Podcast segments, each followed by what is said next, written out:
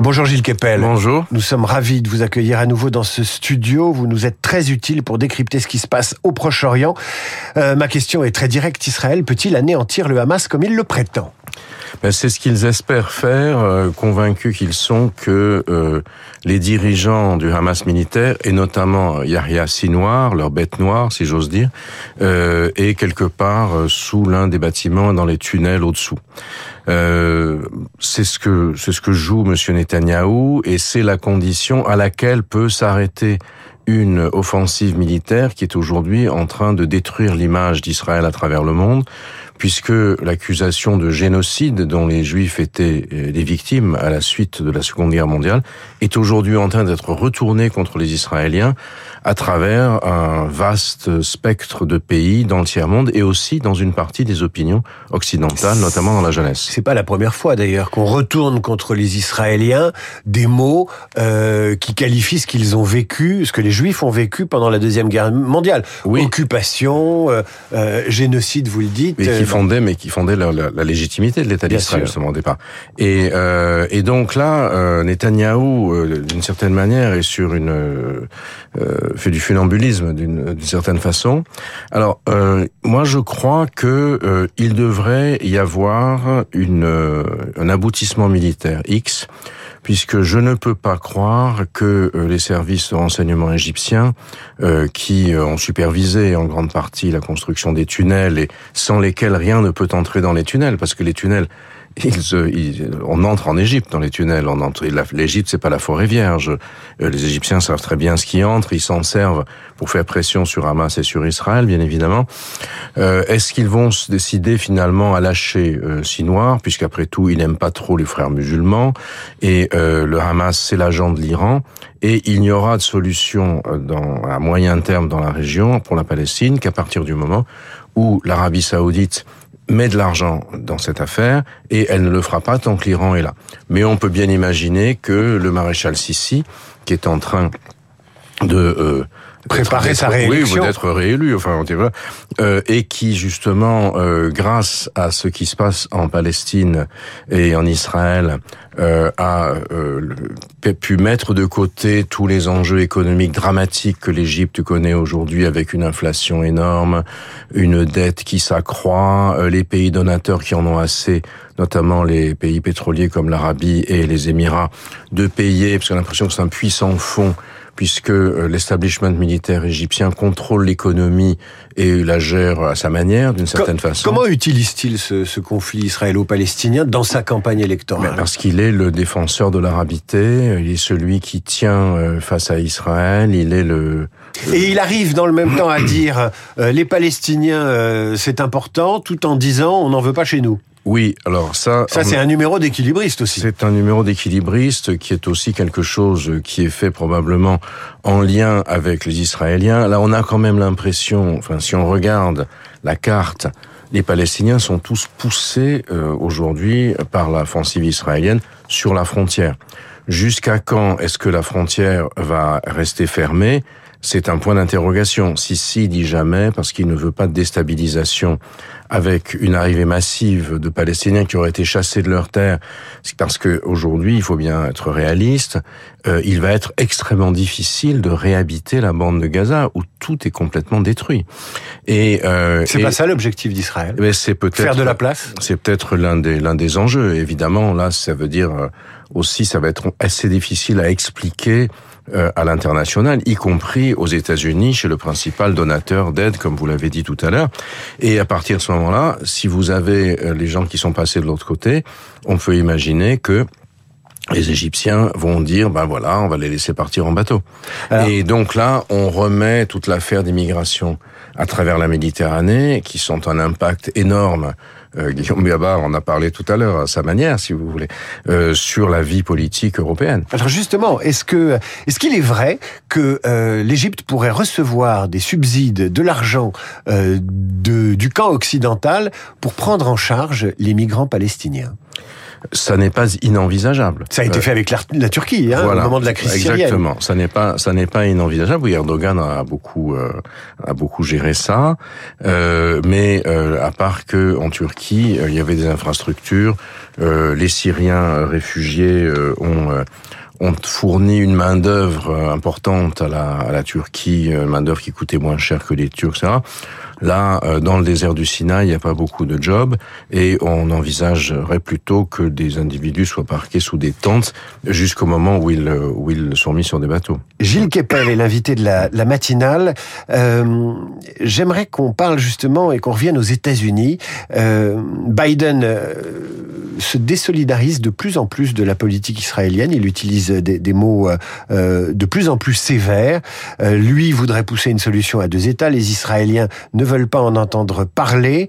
Est-ce que le soutien américain est en train de faiblir au point qu'à un moment donné, euh, ils vont monnayer ce soutien et, euh, et, lâcher moins de munitions à l'armée israélienne qui utilise beaucoup de munitions américaines? Oui, qui ne tient que par, euh, un peu comme ça avait été le cas lors de la guerre d'octobre 73, hein, il y a 50 ans, c'était le pont militaire aérien américain qui avait permis à l'armée israélienne de se refournir. Et là, le, que ce soit les, euh, les obus des chars Merkava, que ce soit le, le, phosphore, il y a eu un scandale à ce sujet, le phosphore blanc utilisé contre des civils apparemment.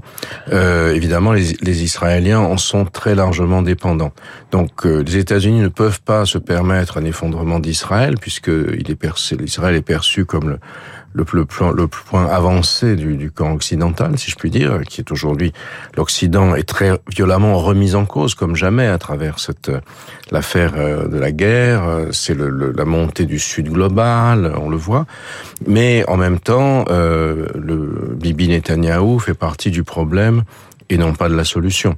Or, euh, euh, il n'est envisageable de trouver une solution politique que si d'un côté le Hamas est durablement affaibli ou euh, réduit à très peu de choses, et de l'autre côté Netanyahou est éliminé. Alors justement, est-ce que c'est pas une façon de dire à Netanyahou va-t'en que de lui demander de sortir les ministres les plus extrémistes de son gouvernement, ce qu'a fait Joe Biden tout récemment? Oui, mais le problème c'est que Netanyahou n'est pas en prison actuellement parce que pour malversation et autre chose, parce qu'il est en train d'essayer de changer la Constitution grâce au soutien des ministres les plus extrémistes, notamment de ceux qui sont élus par les colons en Cisjordanie, parce que tout le monde parle de ce qui se passe à, Gaza et euh, de, je ne sais combien il y a de morts exactement. L'autorité euh, de palestinienne, enfin plutôt le, le Hamas annonce euh, aujourd'hui 18 000 morts ou 19 000 morts. Euh, on ne sait pas exactement, de toute façon c'est un chiffre énorme, mais en Cisjordanie, vous avez la même chose qui se produit avec le développement des colonies. L'armée, justement, c'est sans doute l'une des causes de la surprise du 7 octobre pour Israël, c'est que l'armée avait été retirée euh, de la, frontière avec Gaza pour aller faire la police en, Cisjordanie. Et euh, là, des tirs mortels ont été très nombreux contre les Palestiniens de Cisjordanie. Un double foyer de guerre aujourd'hui, vous, vous diriez ça comme ça, en Cisjordanie comme à Gaza? Mais la Cisjordanie est un lieu de tension euh, extrême. Hein. On l'a vu avec la libération des prisonniers, euh, les, euh, on voit les images de, de barrages partout, de jeunes qui lancent des pierres et qui se font tirer dessus. Et donc ça, pour Netanyahou, c'est l'assurance de la survie. On a l'impression que c'est quelqu'un qui est surtout préoccupé par le, son propre destin personnel et qui a subrogé celui de son État à, son, à sa personnalité. Peut-on anéantir le Hamas? Ou est-ce une galaxie Ou est-ce une euh, le, Hamas a-t-il une diaspora, c'est-à-dire sorti d'Israël Va-t-on retrouver des responsables ici et là et, et, des, et des combattants de cette cause même Alors si, il a il a une diaspora euh, qui est disons euh, très établie euh, au, au, Qatar, hein, puisque les les dirigeants du, du Hamas qui sont au Qatar y vivent ailleurs assez bien, et puisque le Hamas a vécu aussi d'un système d'extorsion euh, sur la Palestine, sur les biens, etc. Euh, leur influence sur l'intérieur de euh, Gaza n'était pas énorme probablement, mais euh, actuellement, il semble assez difficile au Hamas militaire de survivre. Son infrastructure est durablement cassée puisque a été cassée toute l'infrastructure urbaine, matérielle, etc. Restent encore les tunnels. Les tunnels il est possible sans doute d'y euh, faire entrer de l'eau. Je ne sais pas, vous voyez, on voit les plans qui sont en train d'être eus. Avec le problème également, c'est qu'il y a encore au moins 130 otages israéliens quelque part sous terre.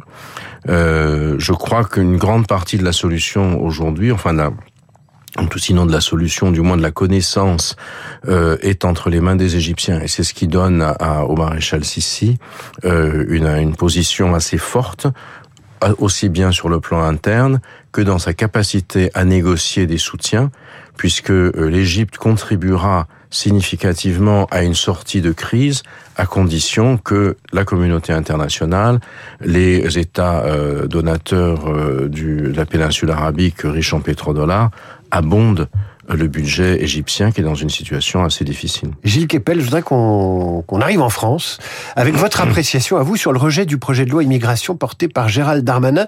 Euh, il est rejeté notamment parce que euh, une partie de l'Assemblée nationale est à droite et qu'elle lie les questions migratoires à des questions de sécurité, voire de terrorisme, à tort ou à raison, mais elle le fait. Ça a un impact sur ce qu'en pensent les Français, ça a un impact immédiat sur euh, la trajectoire de, cette, de ce projet de loi. Euh, une fois de plus, est-ce que ce conflit au Proche-Orient euh, concerne euh, les discussions parlementaires, même indirectement, même euh, d'une façon atmosphérique Oui, tout à fait, et c'est en train de cliver très profondément la société française.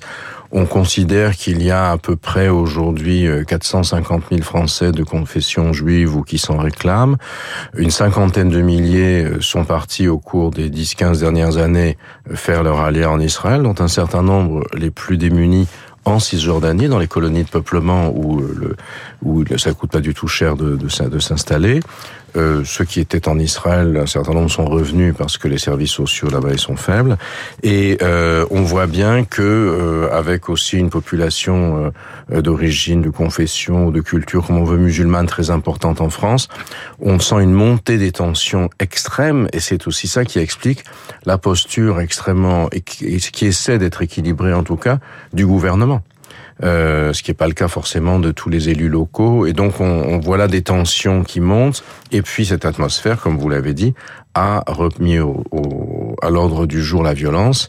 Euh, le 17 octobre, c'est-à-dire une dizaine de jours après euh, le euh, l'attaque du Hamas, vous avez eu l'assassinat du professeur Dominique Bernard à Arras, et tout récemment, euh, le cet Iranien qui avait fait de la prison pour euh, terrorisme et qui était sorti et euh, qui a justifié son acte, entre autres, euh, en référence à ce qui se passait dans la bande de Gaza.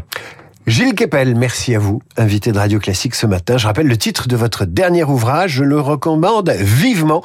Un récit autobiographique avec de l'ironie, de la drôlerie et puis des hommages aussi à ceux euh, qui vous ont aidé à devenir euh, qui vous êtes, intitulé Prophète en son pays. C'est paru aux éditions de l'Observatoire. Gilles Kepel, merci. Vous revenez quand vous voulez. À suivre le rappel des titres, la revue de presse d'Hervé Gattegno qui nous parle d'une future station de métro au Lila nommée Serge Gainsbourg et ça agace beaucoup les féministes.